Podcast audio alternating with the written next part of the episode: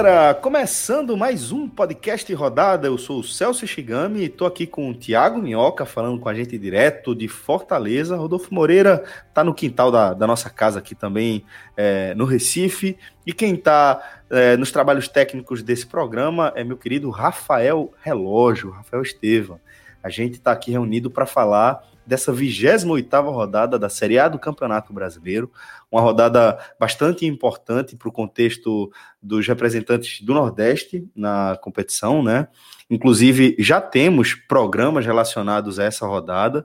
Fizemos um programa é, duplo, né, com os dois cearenses empatando por um a um o Ceará recebendo o Vasco no Castelão e o Fortaleza enfrentando o Cruzeiro no Mineirão. Então a gente fez uma análise é, dupla aí, inclusive Minhoca estava comigo, perdão, Minhoca estava comigo é, nesse programa e além disso fizemos também, já temos um programa disponível no seu feed com a derrota do Bahia por 3 a 2 para o Internacional, jogo disputado na Fonte Nova, né? E aí a gente vai analisar é, essa 28 rodada como um todo, inclusive é, destacando aqui a, enfim, caminhada do Flamengo para mais um título nacional, né? O Flamengo que segue a passos largos e Minhoca tem números impressionantes aí para trazer para a gente. Vamos falar também do contexto da disputa da Libertadores e, obviamente, também a luta contra o rebaixamento.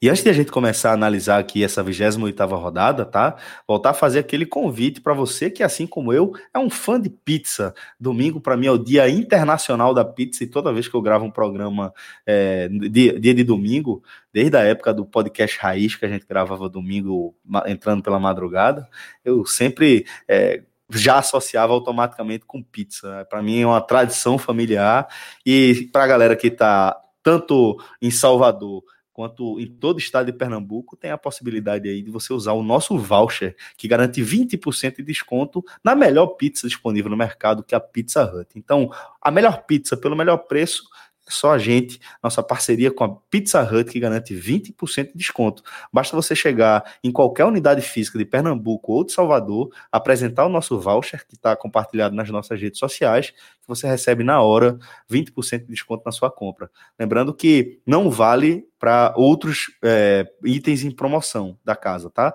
Eventualmente o pessoal lá até acaba aceitando, mas aí você vai conversando e isso vai sendo resolvido caso a caso mas esses 20% não sendo um valor promocional, rodízio, essas coisas, combos, é, a gente está garantindo aí 20% de desconto e é um desconto para lá de generoso. O Fred, na semana passada, trouxe um depoimento para a gente que ele teve um desconto de 21 reais é, na compra dele. 21 reais são 21 reais, todo mundo sabe, né? É um desconto bem robusto aí, esse desconto de 20% é, que o nosso voucher garante para você na Pizza Hut. Agora sim a gente começa a falar da 28ª rodada, tá? É, e Minhoca, impressionante, né? Que é, do Bahia para baixo, ou seja, do nono colocado para baixo, ninguém venceu nessa 28 rodada, né? É, pois é. Fala Celso, fala Rodolfo, fala Rafa, né? Relógio aí também ajudando a gente. Aliás, é a primeira vez que estou aí numa transmissão com o relógio. Olha aí, relógio. É, pois é. E, e, desejar você melhoras, né? Sua tosse aí. Obrigado, jovem. Gripe aí, né? A gente sempre Temos... desejar saúde. É, a gente está gravando, daqui eu estou gravando alguns é, conteúdos, o Prova dos Nove, inclusive, esse programa diário ah. acaba demandando bastante e o ritmo de gravação está cobrando um preço. Então, estou ah. adotando, inclusive, inclusive, hábitos mais saudáveis. Descobri recentemente que comer maçã é importante para quem Sim. vai utilizar a voz. Então, tenho utilizado desse e de outros artifícios para lidar com esse problema que realmente tá bronca, companheiro. Inclusive, já peço desculpa antecipadamente se porventura sobrar uma tosse aí na gravação. É importante, Rafa, ficar atento aí. Não, que é isso. A galera entende. Aliás, a galera tá gostando demais e parabenizo tanto você como a Juliana Lisboa uh, pelo cara, excelente podcast, cara. Obrigado. É... Só para compartilhar, já que você me deu esse gancho, é, no momento somos oito jornalistas envolvidos. Temos Fred Figueroa também com, na nossa equipe, Cauê Diniz, Luciana Morosini, Rochelle Dantas, Diego Borges está com a gente também na edição desse programa, né? Então, é um, um, uma equipe que produz diariamente assuntos é, sempre pertinentes aí à visão é, da região do Nordeste. Né? Então, eu e Ju é, somos somente os apresentadores, né? E produtores ocasionalmente, mas tem uma equipe aí que está trabalhando forte para entregar esse conteúdo diário, segunda a sexta, para a galera. Exatamente. Boa, boa recomendação, né? Para quem ainda não sabe, né? Tem exatamente esse podcast. Enquanto isso, o cachorro está aqui exaltado mais uma vez. Já é um clássico. Já é um clássico, né? Ele sempre ele, ele sabe na hora que eu gravo e ele faz questão. Quando não é ele, é o nosso respectivo galo. Mas vamos lá, cara. Começar a análise dessa 28 rodada, agora restando 10 rodadas, e como você bem destacou, né? Aí do Bahia para baixo, né? Eu, eu, até vou separar, assim, porque o, do, do Bahia para cima, eu acho que são as equipes que estão fazendo o campeonato, aqueles campeonatos, o campeonato mesmo de uma equipes que estão alçando coisas grandes no campeonato, né? É, o Bahia foi o único derrotado dessa parte de cima, do G9, né? E do décimo para baixo, que são as equipes que estão sempre ali olhando para manutenção, para permanência de Série A, tiveram problemas, né, no, durante a Série A já de 2019, nessas 28 rodadas, todas elas não venceram, né? Nenhuma delas venceu. Teve muito confronto direto, como foi o caso de Cruzeiro e Fortaleza, né? Como foi o caso por exemplo, de Chapecoense e Fluminense. Então teve alguns empates também do pessoal de baixo. Ou seja, ninguém venceu. Isso fez com que a pontuação, e eu vou falar daqui a pouco sobre a pontuação do rebaixamento, ficar congelada ali, não, não variar tanto. E na parte de cima elevar, né? Que daqui a pouco a gente vai falar sobre também a Libertadores. Mas aí já entrando no Flamengo, o Flamengo aí tá querendo bater recordes, né? Já chegou na pontuação, meu amigo, de 2009. Ah, já passou do cheirinho, né? Já passou é. do cheirinho há muito tempo, né? Não, e chegou na pontuação de 2009, quando ele foi campeão, né? Foi a, a menor pontuação é. de um campeão. Aquele time de, de Adriano e Petkovic, né? Aquele time improvável, é. né? Que se você pensar... Hoje você, você olhar para trás é, de forma quase anacrônica e olhar, não, por um time com Adriano, Imperador e Petkovic, é óbvio que tinha que ser campeão brasileiro, mas na condição que eles chegaram, era um Adriano já vivendo aquelas é, enormes crises de sua carreira, né, já em sua fase crônica, e é, Petkovic, ele tinha chegado no Flamengo como um acordo de pagamento de débitos antigos do clube. É tipo, ó, beleza, a gente tá devendo isso aqui, a gente integra aqui no elenco e a gente vai te pagando com parte do teu salário aí as nossas dívidas antigas. E Petkovic fez o que fez em 2009, Adriano Imperador, é o grande nome daquela competição, né? Sim, sim, não tenho dúvida. E foi um ano bastante equilibrado, né? A última rodada, Inter e São Paulo ainda tinham possibilidades. O Inter quase conseguiu e, e se não me engano, o próprio Grêmio ajudou, né? Porque a, derrota, a, a vitória do Flamengo foi contra o Grêmio, gol do Ronaldo Angelim, né? Jogador daqui da terra. Verdade. Fez o gol da, da vitória, jogou no Fortaleza. Foi o último ano que o São Paulo disputou disputou título até a última rodada? Até a última rodada, sim. Porque teve um é. ano que ele foi vice-campeão, foi vice até foi no último ano que o Kaká veio. Mas no, depois disso, só tristeza. Mas eu não posso lamentar, né? Estou impedido de lamentar pelo meu time. Não, você tá, você não tem, você não tem essa, nunca teve, na verdade. Você, ah, é, só, você, você é o famoso classe média sofre. Então, por favor. Ah, cara, né? enfim. enfim. Mas vamos lá. Ó, vamos lá, vamos então, falar desse Flamengo, dessa máquina que, sem sombra de dúvidas, Minhoca, é um contexto completamente diferente daquele 2009, né? Uma década depois, a gente tá vendo uma máquina, provavelmente um dos grandes clubes que já disputaram um campeonato brasileiro. Isso. E aí, dos até para trás. Eu, dos grandes times. Eu, eu até coloquei um recorde, botei tanto lá no nosso grupo do WhatsApp, né, do Clube 45, como botei também no meu Twitter, no arroba Thiago Minhoca, só depois da chegada do Jorge Jesus, que consiste exatamente após a Copa América. Foram 19 jogos, só Corinthians e, e Goiás fizeram 20, porque tinha um jogo atrasado, né, de, desde a Copa América para cá, e de lá para cá, o Flamengo conseguiu incríveis 50 pontos em 19 disputados. 50 pontos. E desses, é, é, desses pontos, por exemplo, ele tem 15 de vantagem para o segundo colocado, que é o São Paulo, que fez 35. Número de gols marcou 43. 16 a mais do que o segundo colocado, que é o Grêmio, que fez 37. É absurdo. Aliás, desculpa, 16 não, desculpa, 6 a mais, né? É, e saldo de 30 gols maior do que 18 equipes, só não mais do que o Grêmio. Número a de gols marcados. A pontuação é absurda, pô. O recorde da pontuação é absurdo, pô. Não, imagina um turno, o time terminar com 50 pontos. 50. Puta já, merda, pô. já escapa do rebaixamento no primeiro turno, assim. E ainda bota 5 a mais, né, do, do que o ideal.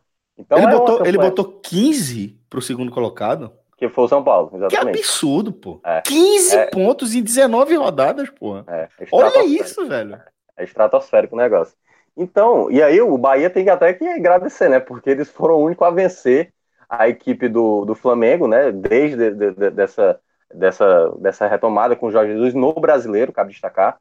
É, então, de fato, é uma campanha assim sobrando, né? E o Flamengo, digamos, se quiser, se quiser bater recordes, ele tem uma meta, por exemplo, ele está com 67 pontos.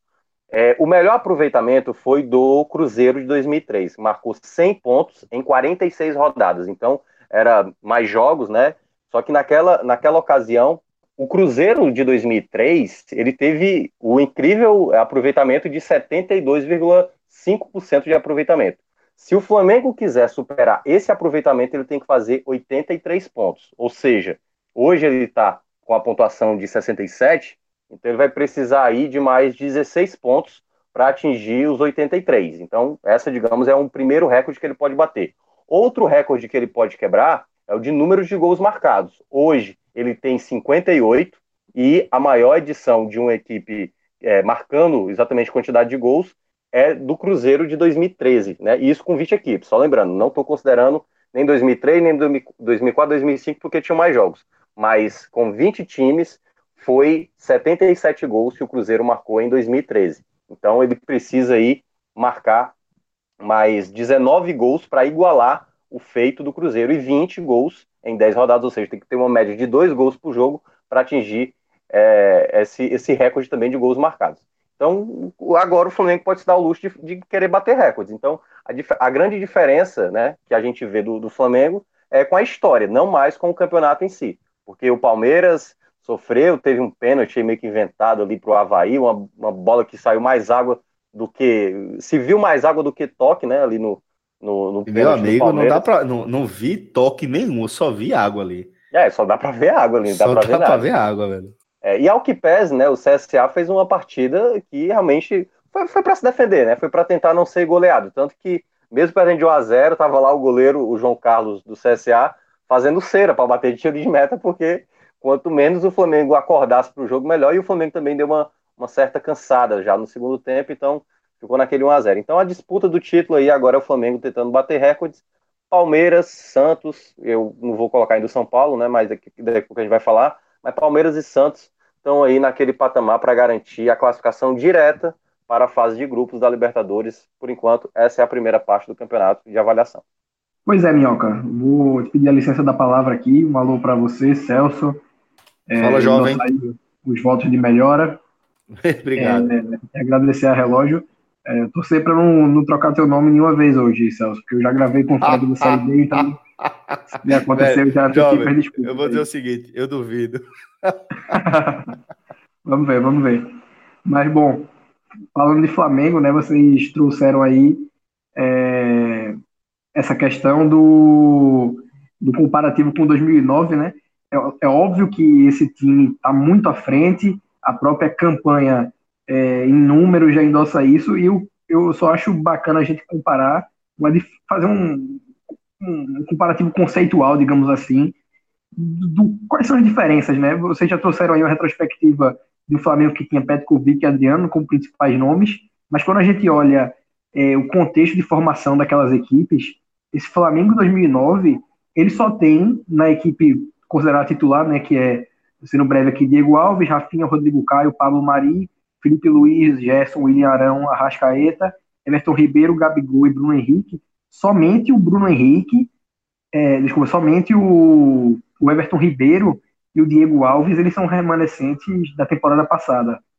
Na verdade, o William Arão é também. Então, somente três dos 11 titulares é, são remanescentes de temporadas anteriores, enquanto aquele Flamengo 2009 ele tinha Bruno, que estava no clube desde 2006, é, Léo Moura, que também vinha desde metade dos anos 2000, o Angelim, acredito que desde 2007, é, David Braz, prata da casa, o Juan, lateral esquerdo também, na mesma época do Léo Moura, é, o Ayrton do Toró, que eram volantes prata da casa, e a gente vê que, pelos nomes que eu vou citando, a exceção do Léo Moura e o Juan, que na época eram laterais de ponta para o nível nacional, e o Petkovic e o Adriano, era um time muito operário, enquanto esse time é, atual é, é, estelar, né? É um time que de muita qualidade técnica, a gente tem que elogiar o aproveitamento de mercado desse Flamengo, porque por mais que o dinheiro facilite bastante, é, você ter o acesso financeiro para poder pagar uma multa de um Gabigol, pagar a multa de um Bruno Henrique, comprar a Rascaeta a preço recorde de transferência nacional, trazer um Gerson da Roma, tudo isso pesa muito, mas o Palmeiras dispõe de recursos similares o aproveitamento é muito mais baixo, né?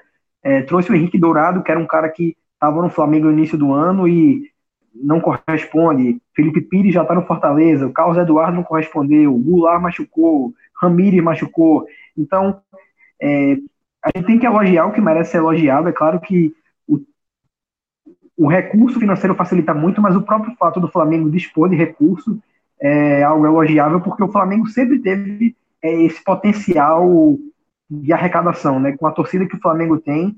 Então, dentro do campeonato, acho que não há muito a se dizer, porque obviamente está decidido. É a gente já está a 10 rodadas do fim, a gente entra na contagem regressiva para um título possivelmente histórico em termos de pontuação e na, na formação de uma equipe que, sem dúvidas, vai marcar a época no futebol brasileiro. Mas eu acho sempre interessante a gente estar tá pontuando é, os conceitos de formação, porque não é um Flamengo que está aí bancado por um patrocinador, né, como foi o Corinthians com a MSI lá em 2005, não é um Flamengo que tem perspectivas de ser desmanchado no final da temporada, e é um Flamengo montado com base é, em projeto, né, um projeto que começou lá atrás, em 2013, e tiveram que suportar muita gozação, é, viveram momentos muito difíceis, a torcida é, ficou um pouco descrente no potencial desse Flamengo e agora ele colhe os frutos. Um, vocês falaram em Cruzeiro 2003, né, que ganhou Campeonato Mineiro, Copa do Brasil e Campeonato Brasileiro. Esse Flamengo pode acabar o ano com o título carioca, é, brasileiro está bem encaminhado, Libertadores por um jogo e aí se ganhar o Mundial é, chegando lá através da Libertadores, né, poderiam ser quatro títulos em um ano e três títulos de muito peso. Então, é, sem dúvidas, um, o melhor momento do Flamengo depois de 81 e não sei se vocês concordam comigo que pode chegar a ser um time que ultrapasse é, em termos de contribuição para a história do clube aquele da Era Zico. É, tem que ver o que é que esse time vai alcançar, né, para poder saber. Mas potencial, sem dúvida. Agora, vou fazer só uma ressalva aqui, Rodolfo, em relação ao que você falou. Não, não tem muito o que se discordar, mas há de se acrescentar também que é um clube que conta com um aporte financeiro bastante desigual em relação aos adversários, né, com quem disputa a mesma competição. Isso de forma recorrente e muitas vezes de forma relativamente arbitrária. Inclusive, a gente traz um pouco, um pouco disso naquele contexto do, do programa onde a gente gravou sobre o Flamídia, Flapress, e como é, em tantos outros debates a gente traz é, essa distorção que a Rede Globo, como uma das donas da, do Campeonato Brasileiro, acaba apresentando para o conceito da competitividade, né?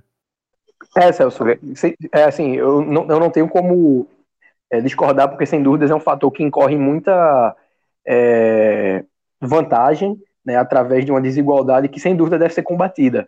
Pois, eu acho pois é, só porque para citar o exemplo, esse, o exemplo do que você falou, é um clube que, tipo, ó, quanto é a multa de Arrascaeta? Tantos milhões? Então, toma aí, pronto. Vou lá e pago, entendeu? Isso é um diferencial absurdo de mercado. Você é, planejar dessa forma, deixando claro, é uma gestão que, sem sombra de dúvidas, é uma gestão que merece é, todo, todos os parabéns. Mas tem essa ressalva, é muito mais fácil você planejar com esse tipo de aporte financeiro. É você planejar na migalhinha, você planejar tendo que negociar é, é, cada, cada alteração salarial, cada ajuste, cada contrato, é, pensar em, em percentuais tal, é, é, muito mais complicado. E é, eu, eu não acho que é justo a gente ignorar esse, esse, esse fator, né, que para mim acaba sendo preponderante também para esse Flamengo e toda essa marcha inexorável rumo ao título que a gente está vendo. É, com certeza. Eu, o que eu me refiro aqui, Celso, é como eu falei, esse é um Flamengo que sempre teve condição de alcançar esse potencial, né, de chegar nesse patamar por conta da torcida que o Flamengo consolidou ao longo de sua história. Só que falando é, agora como do meu ponto de vista de uma pessoa que acompanha o futebol é, num recorte recente, né? Eu tenho apenas 23 anos, então eu cresci vendo o Flamengo, que sempre teve atrás da sua concorrência estadual, por exemplo, no, no começo dos anos 2000, né? Que é quando eu comecei a ter acompanhamento do Campeonato Brasileiro. Em 2006, por exemplo, o Flamengo lutava para tirar Walter Minhoca do Ipatinga. É, o Flamengo lutava para tirar nem Franco de perfeito, partida. perfeito. Então, Essa sua análise é perfeita. É um time, é um clube, é uma instituição que em determinado momento, como você trouxe, né? Desculpa te atrapalhar, mas tipo, em determinado momento, como você trouxe, escolheu pagar suas dívidas escolheu é, se organizar financeiramente para poder parar de apagar incêndio e poder se planejar e seguir esse planejamento. Isso aí é inquestionável, para deixar bem claro. Pois é, e aí só para assim, concluir, acaba que é, a gente viu nos anos 2000 uma liderança do São Paulo, um reerguimento do Internacional, o Fluminense vencendo Copa do Brasil, dois brasileiros, chegou à final do Libertadores, o Vasco lá, na época que Diego Souza e Alexandre estavam juntos, venceu a Copa do Brasil e poderia ter chegado na final da Libertadores, né? Teve aquele jogo marcante com o Corinthians. Então, é, a, a exceção daquele título brasileiro de 2009 e a duas conquistas de Copa do Brasil, mas sem muito brilho é, técnico, digamos assim, eram mais times que, que, foram na camisa, né? Combina, depois com Elias, Hernani e Brocador, eram não faziam jus à história que o Flamengo tinha e, para mim, como falei, que cresci vendo o Flamengo bem atrás dos rivais é, estaduais e também nacionais, digamos assim, com a concorrência do Sudeste, nunca me pareceu coerente o rótulo que dava ao Flamengo até agora. Esse é o momento que, para mim, que o Flamengo chega e honra a história que o Flamengo tem. Aliás, só para complementar, só um detalhezinho mesmo, o Flamengo, assim, com muito mérito vai ser campeão desse Campeonato Brasileiro e pode até ser campeão da Libertadores. Mas uma coisa que a CBF já devia proibir, aconteceu com o Flamengo nesse campeonato, jogos comando neutro, mas favorecendo o Flamengo, né?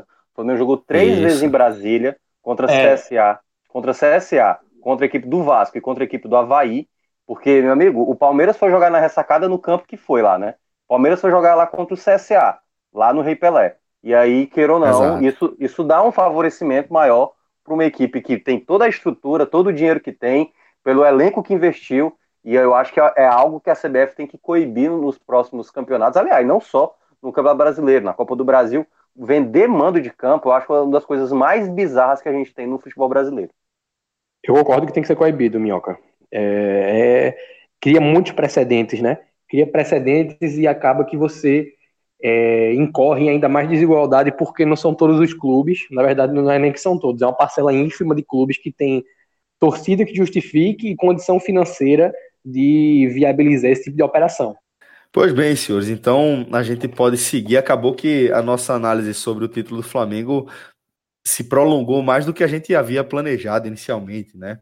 Mas finalmente a gente chega aqui a análise, Minhoca, desse contexto da luta pela Libertadores, né, por uma vaga na Libertadores. A gente pode é, dizer, Minhoca, que o São Paulo está estabelecido ali no G4? Ah, não, não, que é isso, calma. calma, calma. Tem uma coisa interessante, eu lembro que muita gente, até o pessoal veio querer tirar onda comigo, porque o pessoal dizendo, ah, Argel é melhor do que Diniz, tentando me atingir, sabe? E eu falei, gente, que é isso, o Diniz eu já veio jogando pedra já tem um tempo, entendeu? Mas assim, o Quatro time... pontos já. Quatro é, pontos já. O, o, time do São Paulo com o Diniz, incrível que pareça, não tá tomando tanto gol assim, né? Tomou o gol do Fortaleza de pênalti e perdeu pro Cruzeiro, né? Foi os únicos gols que tomou desde quando o Diniz chegou. Só que o time também não faz muitos gols assim, né? Teve empate 0 a 0 com o Bahia, ganhou do Corinthians de 1 a 0 ganhou do Havaí de 1 a 0 e hoje venceu o Atlético Mineiro por 2 a 0 É uma equipe que está com uma certa confiança no momento. Mas eu não duvido que o Grêmio, agora focado só na Série A, que está numa diferença aí de cinco pontos para o São Paulo, eu não vou me assustar se o Grêmio pegar essa quarta vaga direta. Então eu não garanto o São Paulo é, totalmente é, dentro desse grupo. Vou até botar um pouco o Santos. O Santos, vez ou outra, acabou oscilando, perdendo uns pontos assim. Acho que o Santos pode entrar também nessa briga. Inter é aquela coisa, ainda é o Zé Ricardo, apesar da vitória do confronto direto contra o Bahia, o Corinthians não ganha, né? Impressionante como já está em muitos jogos sem ganhar. E aí eu acho que é onde entra o possível time que o Bahia pode mirar, né? Porque no confronto direto o Bahia ganhou dentro de casa e o Corinthians devolveu a vitória, porque nos dois duelos contra o Inter, lembra que a gente citava, né? Rodadas atrás, o duelo principal do Bahia é contra o Internacional. Os dois faziam campanha muito similares, mas quando você olha que o Inter ganhou lá no Rio Grande do Sul e agora ganhou na Bahia, esse confronto direto, essa disputa direta entre Bahia e Inter, agora abriu aí quatro pontos de diferença do Bahia para o Inter, e essa diferença praticamente os dois confrontos, né? Foram seis pontos para o Inter e nenhum para o Bahia. Você perceba aí que o, se o Bahia tivesse vencido um, o, o Internacional teria, teria 42 e o Bahia teria 44 e estaria na frente do Inter. E, a, e aonde entra agora o grande porém do Bahia, né? O Bahia, ele nos últimos sete jogos só conseguiu quatro pontos e o mais absurdo é porque quatro jogos foram em casa. Perdeu para o Atlético Paranaense, empatou com o São Paulo, perdeu para Ceará e perdeu para o Inter. Então, o momento do Bahia não é nada bom. O Roger precisa tentar tirar forças do time assim em outra situação, porque o time não consegue fazer aquela vitória tranquila, é, sempre consegue assim ou vitórias com, com algum contexto. Teve vitórias assim, a, por exemplo, contra o Flamengo, né? Foi ali no primeiro tempo e depois conseguiu se segurar muito bem. Mas se a gente for olhar assim, boa parte das vitórias do Bahia, vitórias com placares apertados, alguns resultados não muito longe. Claro que a concorrência do Bahia também não consegue fazer vitórias muito elásticas, mas o rendimento do aproveitamento do Bahia acabou caindo nesse exato momento, e isso faz com que a equipe hoje tenha caído para nono colocado, né? Já já está três pontos do Grêmio, que é o time que agora vem na, vai focar totalmente na Série A. E se, a, se eu for pensar aqui qual o concorrente direto é, que o Bahia tem que pensar, eu hoje tenho que dizer o Corinthians, né? Porque está no pior momento. E aí é imaginando que o G6 vai se tornar G7. O Bahia tem que torcer por título do Flamengo na Libertadores para se tornar G7 e aí ele garantir a sétima vaga na disputa com o Corinthians. Porque Grêmio, é, São Paulo e Santos eu acho que, acho que vão estar acima.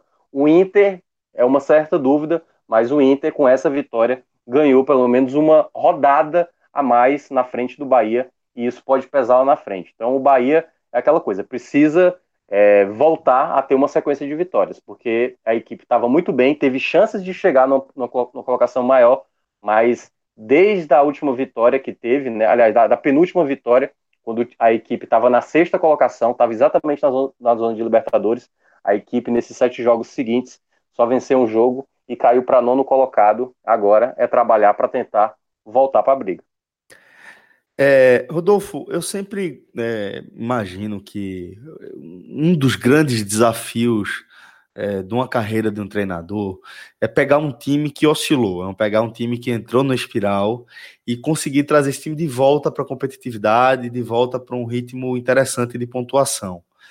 É, Tá faltando de repente o Bahia de Roger comprovar essa possibilidade, comprovar que, que consegue sair desse, desse espiral em que ele conseguiu se enfiar, Rodolfo, como o Minhoca falou, né? É, é, quando você vê uma vitória em sete rodadas na Série A, isso tem um preço.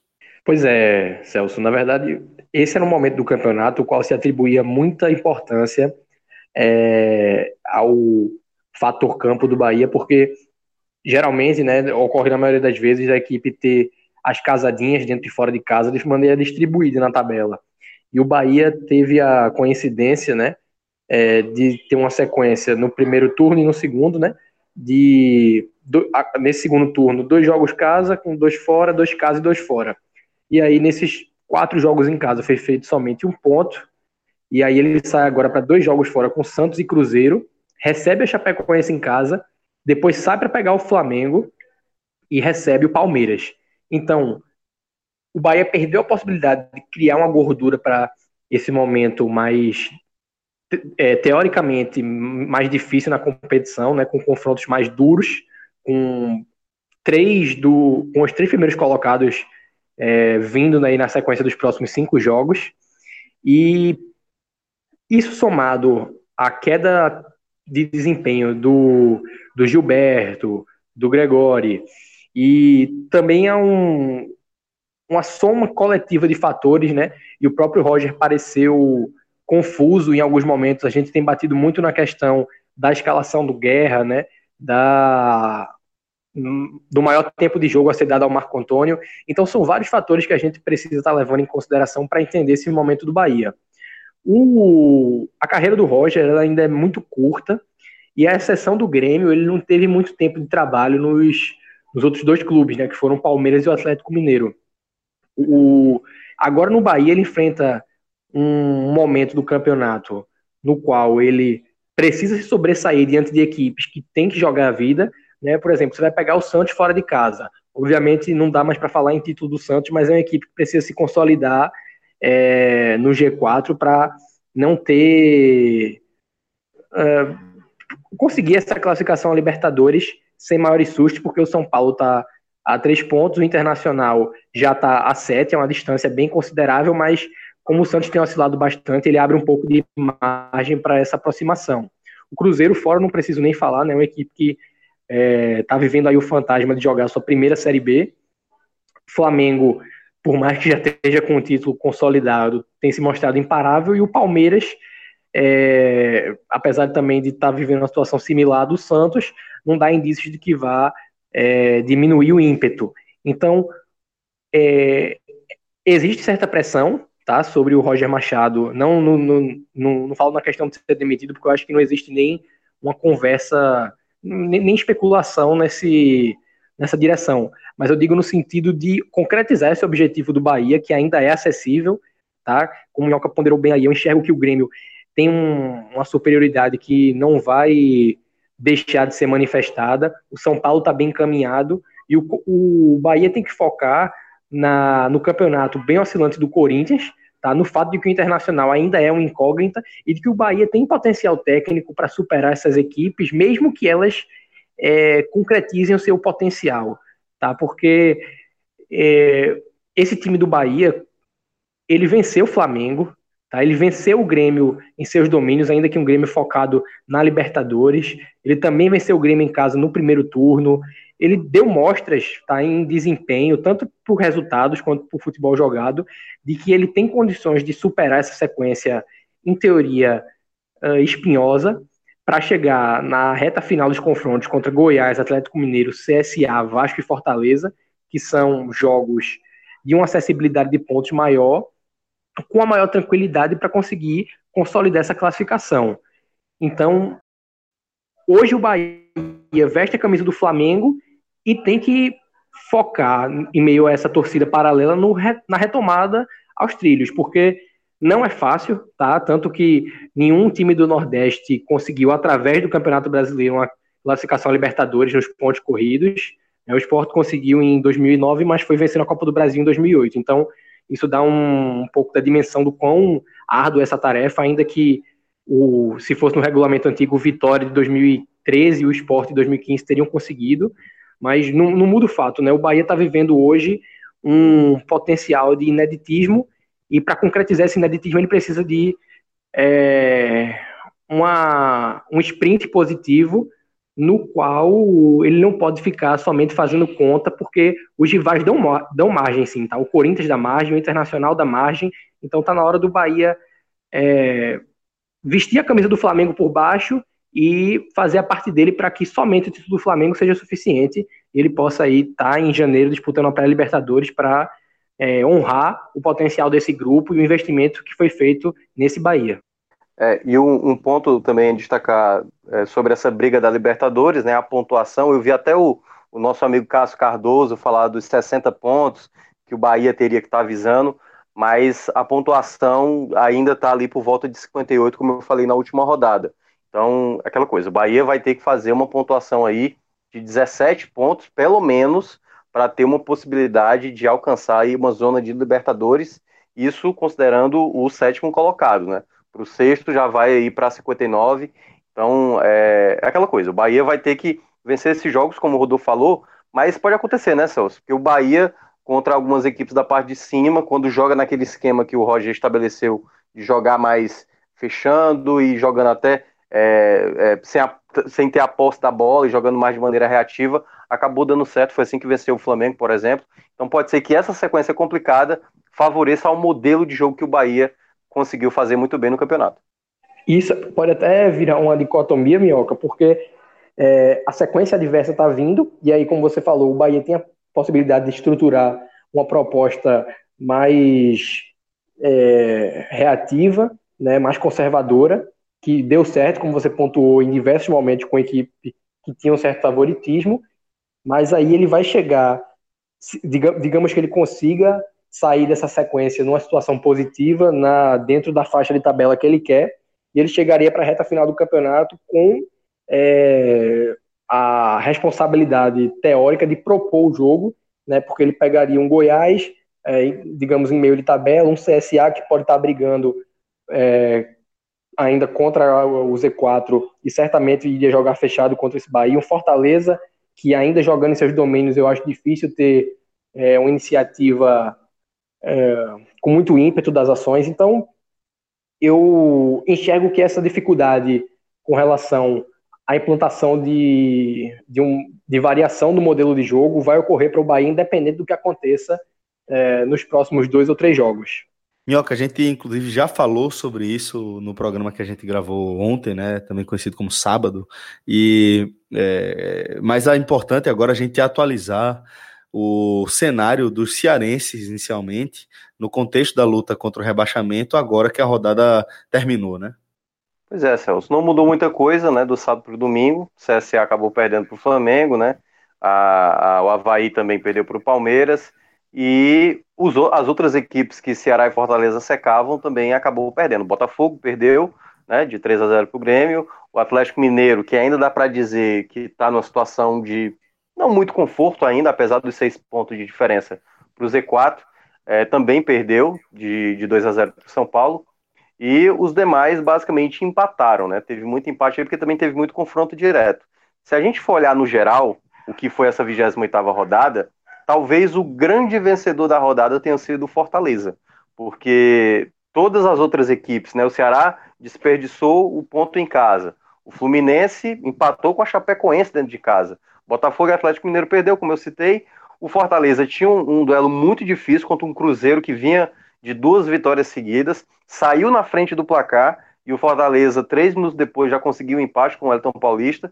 Então, talvez assim o, ma o mais que sai mais sorridente da rodada é o Fortaleza, porque ele manteve a distância de três pontos para o Z4 e mantendo a distância de três pontos, assim como o Atlético Mineiro tem a distância de seis pontos, é, tem, porque o Cruzeiro tem 11 empates no campeonato, então faz com que, apesar que perca o Fortaleza na próxima rodada, não tem possibilidade de ser ultrapassado, mas já começa na próxima rodada a desenhar confrontos importantes, né? Por exemplo, Fortaleza vai jogar na ressacada, né? A ressacada que foi um aguaceiro lá para ter é, Havaí e Palmeiras, então Fortaleza tem aquele jogo obrigação, mas é aquele jogo chato, né?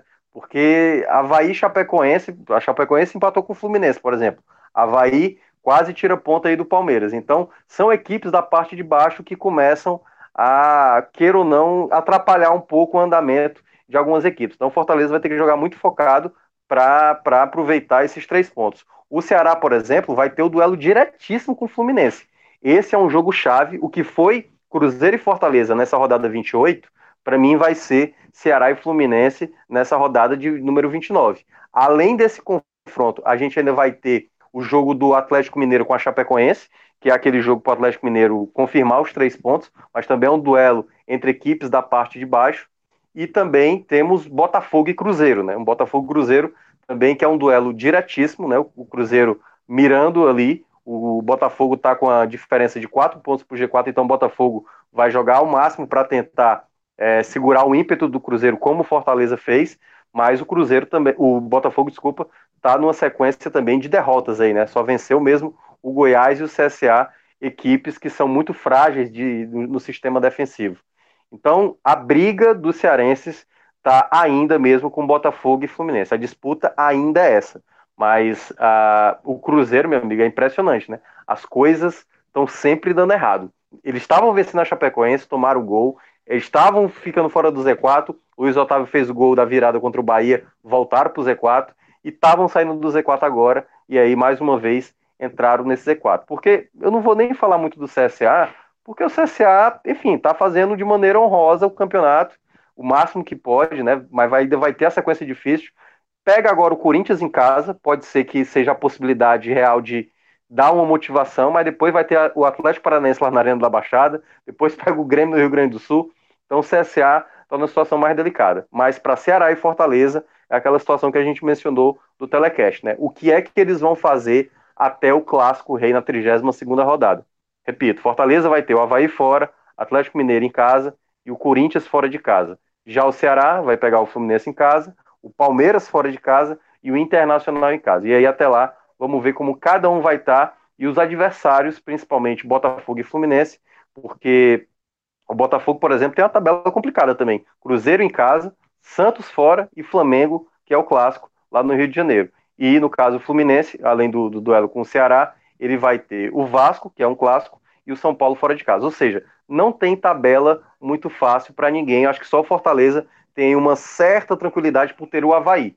Mas esse duelo Ceará e Fluminense me parece ser o duelo mais importante das próximas três rodadas, porque de fato é uma briga direta. Né? Quem sair vencedor já dá realmente aí uma larga vantagem, porque ambos estão com 30 pontos e aí podem abrir uma margem boa. Aliás, né? Porque e aí eu estou colocando esse jogo como importante porque eu estou imaginando o Cruzeiro conseguir na sequência. Então, quem perde do duelo de Ceará e Fluminense passa a ser o real ameaçado de um possível rebaixamento como a quarta vaga, né? Porque a situação vai ficar mais pesada para o perdedor. E aí, se der empate, os dois ficam na mesma situação de ameaça. Pois é, um clássico que está se aproximando e que está mexendo com os nervos de todo mundo, né? Rodolfo, é, como é que você está observando aí essa, essa luta, inclusive particular, da dupla cearense contra o rebaixamento? Celso, é, a, as conotações que Minhoca trouxe é, não tem muito o que acrescentar no contexto matemático, né? Está tudo muito completo. Eu acho que o, o, hoje a grande dificuldade, sobretudo que o Ceará vive, muito mais do que o Fortaleza, é de fazer a sua, a sua parte, né? É, ele conseguiu uma vitória muito é, suada e de uma relevância é, imensa para o campeonato do Ceará sobre o Bahia no meio de semana. Só que algumas coisas me chamam a atenção a respeito desse trabalho do Adilson Batista, né? Ele segue sendo questionado pelo, pela ausência de um, de um homem de referência na frente, e aí, ontem, após o confronto com o Vasco, ele utilizou alguns exemplos de uma magnitude maior, né? falou da seleção brasileira de 70, do Barcelona, do Guardiola, que, como exemplos de time que jogavam sem é, um homem à frente, né, um, uma referência fixa, digamos assim. Só que, primeiramente, eu sinto que o modelo de jogo que o Ceará desenvolveu com o Anderson e que o Adilson inevitavelmente herdou, ele é muito dependente tá, de um homem é, fixo à frente para oferecer é, uma opção de pivô para segurar um pouco a defesa adversária em função é, de muitos nomes de agilidade que o, o Ceará tem, o próprio Lima, o Bergson, que voltou a ser mais utilizado, o Matheus Gonçalves. Então, isso vem pesando bastante. E quando a gente para para analisar, todos os gols que eu lembro do Ceará ter marcado desde a chegada do Adilson Batista, eles são ou de bola parada ou decorrentes de um chute de longa distância, né? Teve aquele é, gol do Lima no chute fora da área. Os dois gols do Luiz Otávio contra o Bahia foram de cabeça. Aquela. O do Bergson no, no, no empate da semana passada, confesso que não lembro agora o adversário, foi uma bola que sobrou. Então, é, fica o questionamento aqui, porque a gente já debateu muito a questão da chegada do Wilson Batista, mas dessa ausência de jogadas trabalhadas do Ceará e se a ausência de um dessa referência fixa não estaria sendo um fator que dificultasse muito a construção dessas jogadas, né?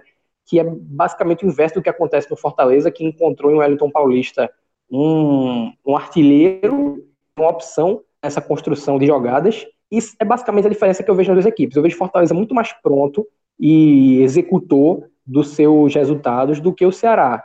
Né? O Ceará conseguiu essa vitória é, maiúscula sobre o Bahia e isso deu um pouco de fôlego, só que eu não vejo muita perspectiva, sabe, da manutenção desses resultados. Isso me preocupa, porque a gente vem falando que é, sobre o Cruzeiro acordar, e o campeonato vai passando o Cruzeiro no acorde e vai lembrando muito aquele Internacional de 2016, mas a gente não pode subestimar esse Cruzeiro.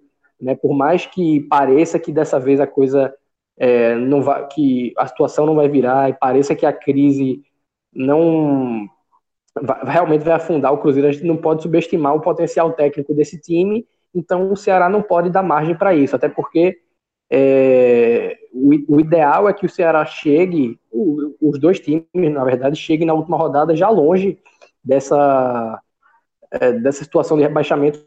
Então, basicamente, é, a diferença que eu enxergo é essa: está muito mais próximo o, Fortaleza conseguir executando o seu próprio campeonato, à medida que ele vai, obviamente, secando seus adversários, do que o Ceará, é, que me parece dependente do, dos tropeços alheios. Então, essa é a leitura que eu faço. Se o Ceará chega pressionado nesse último jogo, até porque não há margem para troca de treinador nesse momento do campeonato, eu não sei se o Adilson Batista lidaria bem com a necessidade de encontrar recursos para uma partida derradeira, porque até aqui não, não há indícios de uma evolução no trabalho.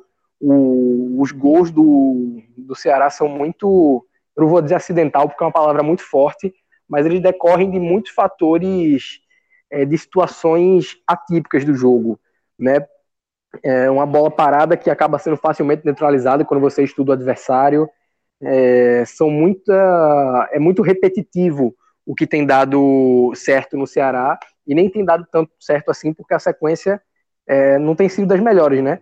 Não venceu em casa, perdeu fora, é, depois conseguiu a vitória fora de casa, agora empatou novamente. Antes vinha de sequência muito ruim, né? Vários jogos sem vencer.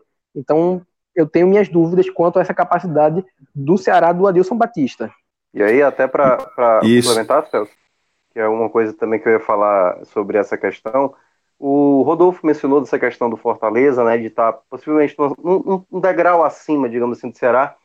É, pode até ser em alguns aspectos, mas perceba que a diferença entre os dois é de apenas dois pontos, né? E tem um clássico envolvido aí no meio.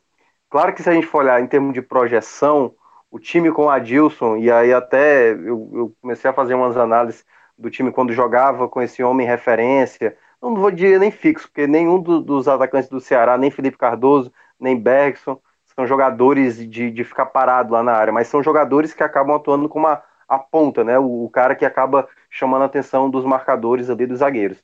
E aí, nesse aspecto, eu não consigo cravar que o Ceará está totalmente é, atrás do Fortaleza. Eu acho que é um pouco atrás, porque até acho que se a gente for pegar Botafogo, Fortaleza, Ceará e Fluminense, Botafogo e Fluminense talvez tenham o futebol é, mais fraco em termos de possibilidades. Mas Ceará e Fortaleza é aquela coisa que eu falei na última rodada. São duas equipes que de vez em quando deixam escapar situações para se tranquilizar. O Ceará tem essa questão do Adilson, que de, de vez em quando gosta de dificultar e parece indicar no jogo contra o Fluminense que voltará a ter um jogador como referência, e esse jogador deve ser o Beckson, e o Fortaleza ainda em alguns momentos acaba tendo uma certa dificuldade. Contra o Cruzeiro levou uma pressão assim danada, é porque conseguiu ali, ter, tem exatamente no Elton Paulista os últimos pontos que conquistou, né? E ele vem sendo de foi fato... rápida, né, Minhoca? É, exatamente, é, foi rápido. rapidamente. Pois é, assim, é. só para deixar claro que realmente eu, eu creio que não, não fiz essa observação, eu na, na tabela, né, não existe é, uma diferença que justifique esse meu comentário, porque são apenas dois pontos separando Ceará e Fortaleza. A minha observação foi muito mais a respeito de é, potencial tá, de desenvolvimento, porque, como eu falei, eu enxergo evolução do Fortaleza, sobretudo desde o retorno do Sene, e acho que o Ceará está estagnado com essa chegada do Adilson. Foi até um nome que eu fiz algumas, observa algumas observações positivas, tentando é, analisar né, os últimos anos de carreira dele com é, fora do mercado de trabalho, enfim. Mas analisando os jogos do Ceará, eu não vejo muita evolução. Isso me preocupa porque ainda há é, uma maratona de jogos a ser jogada e o Ceará precisa de constância. É o que pode tranquilizar o Ceará e, sobretudo, angustiar ainda mais o Cruzeiro, né? Que eu acho que é fundamental para esse campeonato, para os objetivos dessas duas equipes, que o Cruzeiro sofra nessa questão psicológica que vem sofrendo, né? A gente foi notável que alguns jogadores do Cruzeiro nesse confronto, sobretudo Egídio, Thiago Neves, acredito que até o próprio Fred não cumprimentaram o Rogério Ceni e aí quando o Egídio foi substituído nesse confronto, ele foi amplamente vaiado pela torcida do Cruzeiro, né? Então é um time que tem jogado contra a sua própria torcida e eu acho que à medida que as rodadas passam e esse imã forte da zona de rebaixamento continua puxando o Cruzeiro, a pressão da mídia, a pressão da torcida, do próprio elenco com relação à autocobrança vai crescendo e vai diminuindo a possibilidade de reação do time mineiro. Exatamente. Oi. Você tem algo a acrescentar aí antes da gente fechar o programa? Porque eu percebi que a gente começou a falar de zona de rebaixamento, começou a aparecer barulho de ambulância, é. não sei o que, ficou uma bad é um vibe. o Rodolfo já deu a, a indireta aí pra todo mundo. Aí. Meu amigo.